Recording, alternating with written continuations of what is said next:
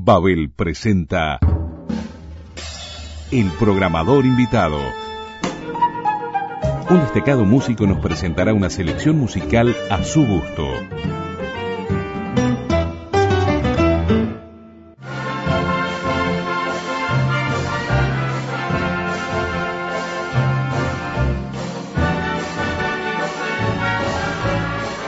Nuestro invitado de este mes es una gran personalidad de la música uruguaya.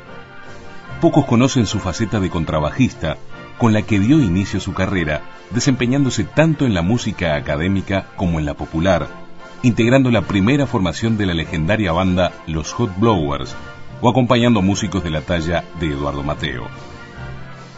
Es compositor, docente, pero fundamentalmente director de orquesta se ha ganado un lugar de privilegio en la historia de la música de nuestro país por haber dirigido la Filarmónica de Montevideo entre 1993 y 2008, logrando acercar al gran público a la música sinfónica.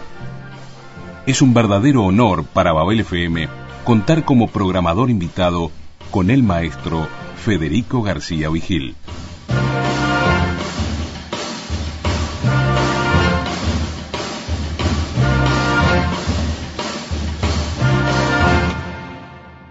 Bienvenidos, queridos amigos, a este a esta charla que tenemos semanalmente, ¿no? Sobre algunas obras sinfónicas este, y los comentarios que les voy a brindar realmente de mi experiencia al dirigirlas, en mi experiencia al estudiarlas, mi experiencia y mis sensaciones luego de ser interpretadas en charlas con el público, ¿eh? de intercambios sobre diferentes aspectos de la obra que son necesarios para ir mejorando o para hacer las cosas a veces más claras al oído del espectador. Creo que este, estos programas que estamos haciendo ahora acá en, en Babel este, están sirviendo un poco para interesar y posiblemente cuando se enfrenten como radio escuchas o de pronto este, en vivo puedan entender mejor las obras y disfrutar un poco más del fenómeno de la música y sobre todo de la música sinfónica que no es tan fácil y si no está bien hecho puede resultar a veces un poco denso. Pero no, si, si vamos conociendo el interior y la, y la realidad de por qué funcionan así y la forma, si hacemos un mínimo de análisis de orquestación, de forma y de algunos conocimientos históricos de cómo se producieron, nos van a interesar mucho más. O sea, de eso se trata, en definitiva, tener un poco de lo que se refiere a, a, cultura, en este caso de cultura musical, que es muy importante en el mundo de hoy. No hay nada que no se haga con música hoy. En el 2018 es todo con música, hasta cuando vamos a comprar un helado o entramos en un shopping. Siempre hay música. El programador invitado. Hoy vamos a recorrer una una aventura sobre una obra de un compositor uruguayo maravilloso, que se llama Lloré Lamarque Pons. Un nacionalista realmente, y este, y un hombre que fue buscando un lenguaje para su época en Salto, ya desde Salto, que fue su ciudad natal, hasta que llegó a Montevideo y se encontró con una ciudad que lo fascinó y este, y entró rápidamente en el mundo de las manifestaciones sonoras de esta ciudad. Y allí encontró la milonga, gran compositor de milongas, Llores Lamarque Pons. Encontró la milonga, encontró el tango y encontró el candombe. Y en determinado momento de su vida y su producción musical se le ocurrió hacer una suite para ballet según los cuadros de Figari. Y volvemos de nuevo al programa anterior, a la relación entre pintores y músicos, como hicimos con, eh, con Hartmann, Mussorgsky, Ravel, ahora en este caso es con Llorel Lamarque Pons y, y Pedro Figari. Eligió cuatro cuadros, o sea, el primero es la danza del negro Sayago. El negro Sayago era un personaje, un personaje de carnaval, que esos bailarines que descollan dentro de las comparsas, este, era un negro, un gran bailarín, un gran bailarín y un gran bandido. Y, hay un cuadro de Pedro Figari que lo, catapulca a la posteridad realmente como un personaje fundamental dentro de la comparsa de negros lúgolos, que era el negro Sayago. El primer movimiento de la obra de la Marque Pons es, se llama Las danzas del negro Sayago. Y ahí aparece ya la Marque con todo su humor. Un humorista permanente en cada nota que escribía. Un milonguero del interior que viene a la ciudad y, se adapta con humor también a la milonga.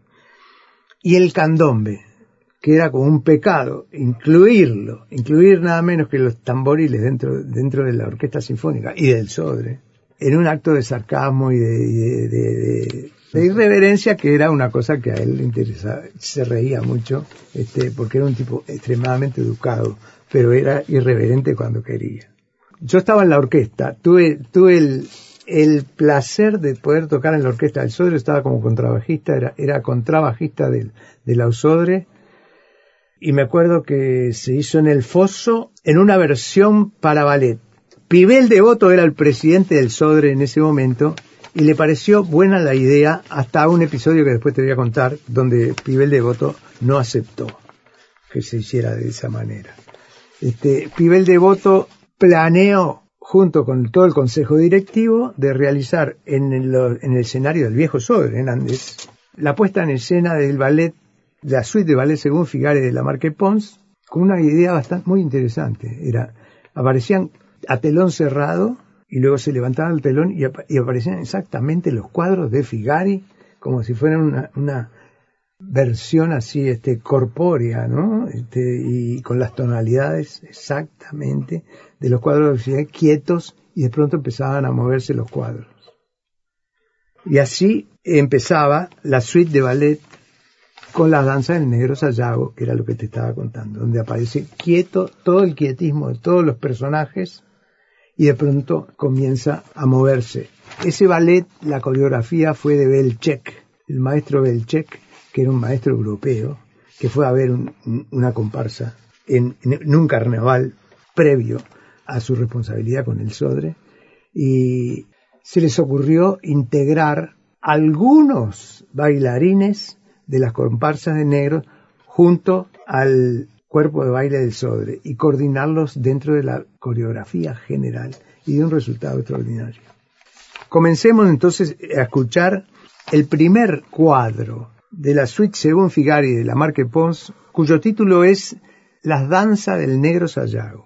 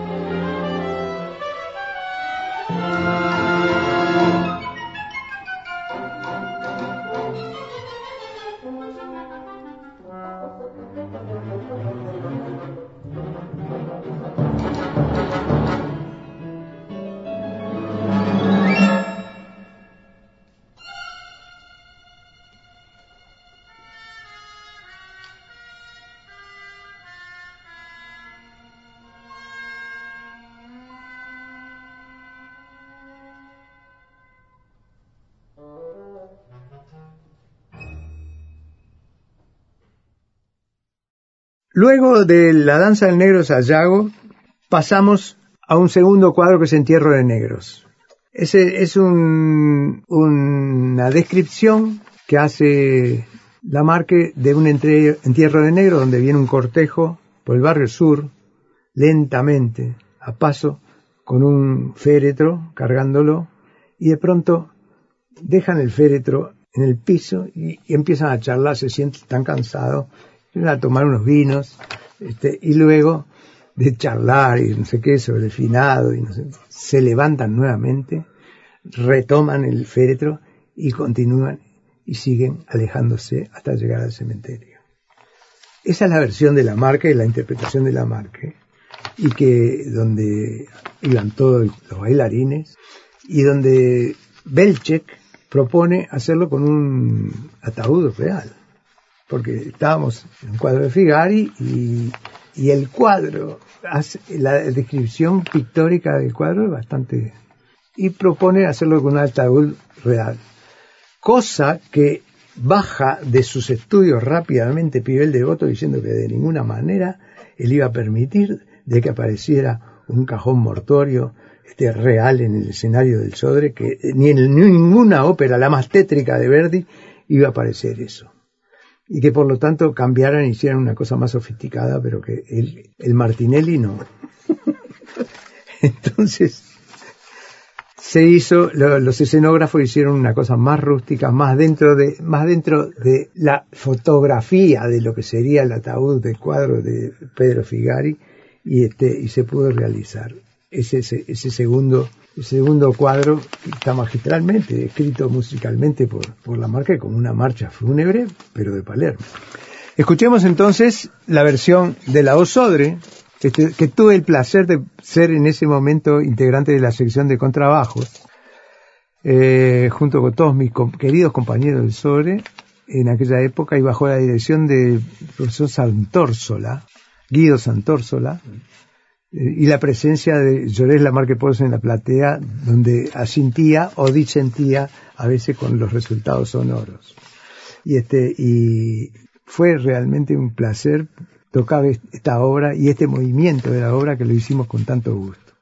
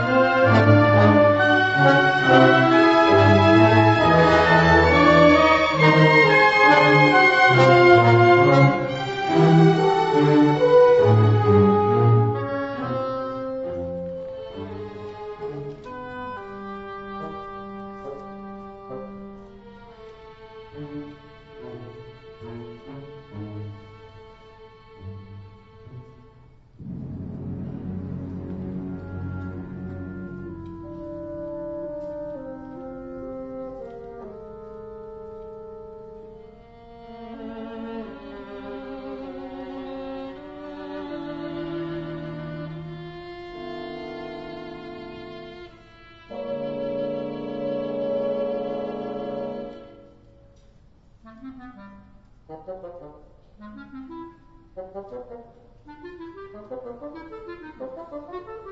you.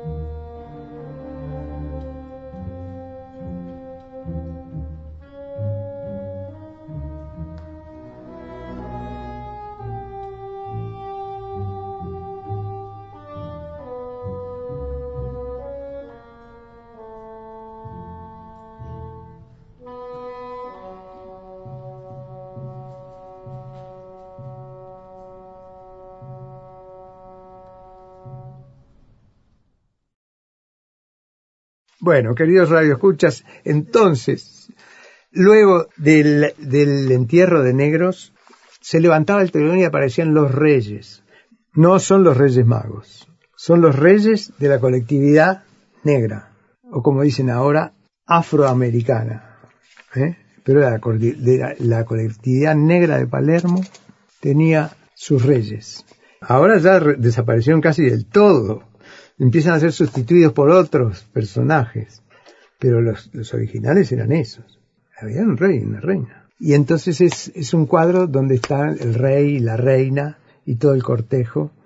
Es un tanto litúrgico y es una obra muy linda, muy, muy importante, muy sonora, muy brillante, donde la Marquepont también rinde culto a la colaboración de, de este sector de la población de, del Uruguay, que en definitiva también nos ayudó a, conformar lo que somos hoy. La versión que ustedes van a escuchar es la suite de ballet según Figare de la Marque Pons, que fue grabada por la Orquesta Filarmónica de Montevideo bajo mi dirección, este, yo creo que hace unos 10 años, este, y en ese caso estaba la responsabilidad desde el punto de vista técnico a cargo de un extraordinario técnico y artista del sonido que fue el querido Daniel Mayolo que también falleció muy tempranamente pero que hubiera sido una persona muy importante para la producción de, discos y de grabaciones de un país que fue realmente vanguardia dentro del continente como lo es el Uruguay a través del Sodre y a través de esta radio. ¿Eh? Entonces, Reyes.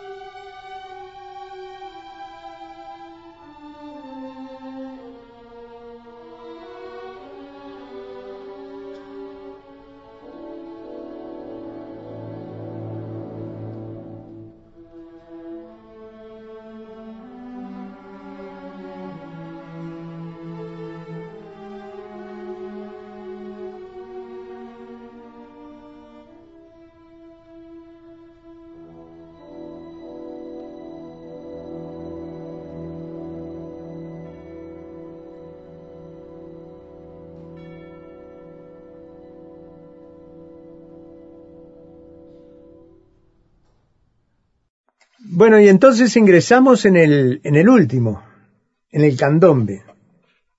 El candombe es el típico candombe, se levantaba el telón y aparece el conventillo con todos sus tamboriles, eh, con todo su, su comparsa a disfrutar de la fiesta del candombe. Y esta fue la primera vez en la historia de la música uruguaya donde se integran los tamboriles a la orquesta sinfónica. ¿eh? O sea que es muy importante porque a partir de ese momento parece que la marque como que hubiera roto un, mito de que esos instrumentos eran para el carnaval y que no podían ingresar este, dentro de una expresión nacionalista de la música ciudadana del Uruguay y de Montevideo. Y, este, y a partir de ese momento se acabaron los problemas. Los tamboriles empezaron a entrar y, y, ingresaban dentro de la del instrumental que debían tener las orquestas sinfónicas uruguayas y de otros países latinoamericanos. O sea, al final terminamos llenos de chirimbolos sudamericanos y de todo y de todo el continente, desde Cuba hasta Tierra de Fuego, donde el instrumental folclórico, este, casi artesanal, eh, estaba prácticamente integrado toda la sección de percusión y si no estaba, había problemas. Allí estuvimos realmente disfrutando y, al público le cayó muy bien, le cayó muy bien. De pronto, sin darse cuenta de que desde el foso de la orquesta empezaron a sonar tamboriles junto con la orquesta ¿eh? y arriba aquel candombe que bailaban todo el cuerpo de baile del Sodre mezclado con solistas de las comparsas realmente de, Palermo y del barrio sur, este, en un, en un espectáculo que tuvo un éxito enorme, enorme, enorme y que quedó como uno de los de los hitos así dentro de la música nacional y nacionalista este, uruguaya y montevideana. Escuchemos desde el comienzo el candombe de la suite según Figari de Llorés Lamarque Pons, dirigida, en este caso por quien les habla, por Federico García Vigil, y en una grabación que siempre recordaré por la calidad lograda por Daniel Maggiolo, realizada en los salones de fiesta del Hotel Victoria Plaza. O sea, él quería realmente lograr una distribución diferente de la orquesta con un asordinamiento a partir de la alfombra y después agregar una cámara de eco distribuida de una manera inteligente y super estéreo para la versión.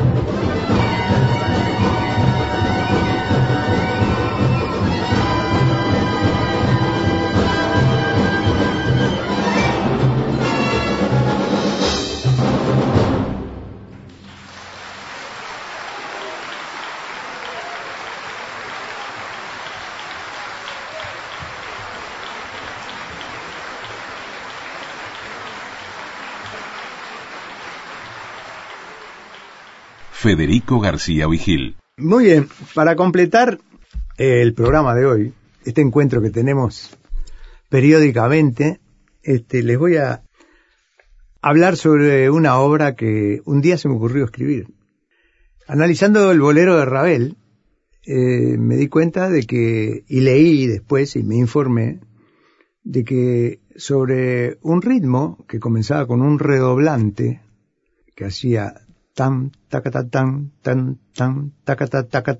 tam, pa, pa, pa, pam, pam, pam, que ustedes ya se están dando cuenta a qué me refiero, que es el bolero de Ravel, hizo un trabajo de orquestación por agregación. Uno de los recursos que tenía Ravel, voy a hacer un por agregación, un creyendo por agregación, del principio hasta el fin, repitiendo una misma melodía. Eligió una melodía gitana, una melodía española, que todos la conocen, que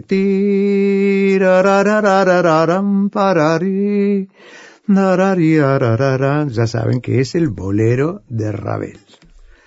Y sobre ese ritmo y esa melodía desarrolló una obra que es famosa en el mundo entero y en todos los continentes.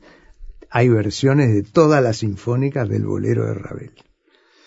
Es una demostración de un gran trabajo de orquestación sobre una melodía simple, pero de una complejidad de ir sumando secciones de la orquesta sinfónica una tras otra combinadas de determinada manera hasta llegar a un clímax final que es maravilloso. Pensando en esa idea, dije, voy a hacerle un homenaje a esta, maravilla, a esta, inteligencia, a esta sabiduría del maestro Maurice Ravel, y voy a hacer algo, un homenaje a Ravel, basándome no en una melodía gitana, sino en un tema de Rubén Rada, que era Candombe para el Fato, y desarrollarlo con esa orquestación de crecimiento por agregación exactamente con otras notas, todo es una música absolutamente distinta, pero ir agregando en el orden que usó Ravel las secciones de la orquesta hasta llegar al clima final y en lugar de poner el ritmo que había elegido Ravel para el tamburo original, usar el ritmo de marcha camión, o sea, de las murgas. Y empezaba con el redoblante, igual que el de Ravel, pero en lugar de, con el ritmo flamenco de Ravel, acá iba con el ritmo de marcha camión. Y luego ingresaba el bombo y el platillo y toda la orquesta exactamente en el orden de Ravel. Y salió un trabajo de lo más este, original, porque yo me, yo me iba divirtiendo, y ahora tienen que entrar los clarinetes y entrar, y dividiendo la melodía con un sector, y ahora esto él se lo da a los cornos, yo también se lo da a los cornos, y ahí va el candombe para el fato volando de, una sección de la orquesta a otra, hasta llegar a la coda final, este, exactamente igual que con la otra, ¿no? Y bueno, ese fue un trabajo muy divertido, fue un trabajo que tuvo un éxito de público tremendo, se grabó, la grabamos con Mayolo también, creo, este, y quedó así prácticamente dentro de la, de la literatura nacional sinfónica y fuera de la sinfónica la tocó la, la orquesta, me acuerdo, Dudamel la, la dirigió con, con la Simón Bolívar y creo que la dirigió también con la de San Francisco. O sea, es una, una, una obra con éxito. Una vez no había presupuesto, la tenía que hacer en Brasil. Y no, no pudieron llegar los, los redoblantes y los otros. El único que podía ir era Trasante. Y bueno, mándeme a Trasante solo y, y Trasante que haga todo. Y Trasante hizo toda la parte de percusión. Este, y, y la obra salió así en Brasil y funcionó perfectamente bien. Trasante se divirtió como loco, parecía un pulpo, este, tocando varios instrumentos, batería, bongo, de esto, lo otro, salía, este, hasta bailaba y fue una, fue una experiencia lindísima también. O sea, una versión rara que en lugar de, de la marcha camión de los tres instrumentos tradicionales fue Trasante solo. Muy bien, ¿eh? es un músico con un talento que, que para mí es, está fuera de serie. Este, convivimos en París dos años y tuvimos un día una serie de secciones con Mateo y con Trasante y yo tocando el contrabajo que inolvidables. Inolvidables, pero que no se grabaron. Pero que, pero no me puedo olvidar nunca más de las cosas que hicimos ese día los tres adentro de una habitación igual que esta. Trasante tampoco se puede olvidar. Y Mateo, mi saludo para él desde ahora. Entonces escuchemos las variaciones de orquesta sobre un tema de Rubén Rada, homenaje a Maurice Ravel.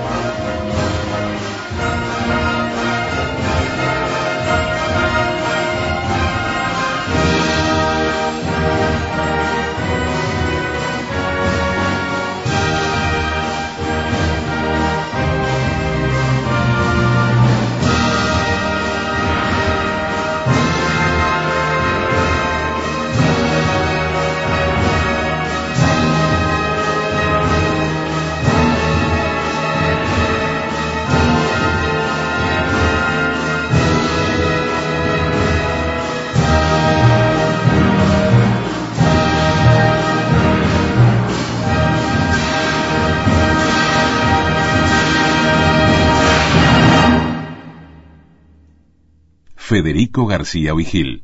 Nos estamos despidiendo del programa de hoy, invitándolos para el próximo programa, donde vamos a ver y a oír una sinfonía de mi pertenencia, que es una sinfonía de homenaje a otro pintor, siguiendo con las relaciones entre la pintura y las y la música, entre las artes plásticas y, el arte de la música. Y bueno, y va a ser el encuentro con la Sinfonía Concertante en homenaje a Joaquín Torres García. Les dejo un gran abrazo y hasta la próxima. El programador invitado. Un destacado artista nos propone una selección musical de su gusto.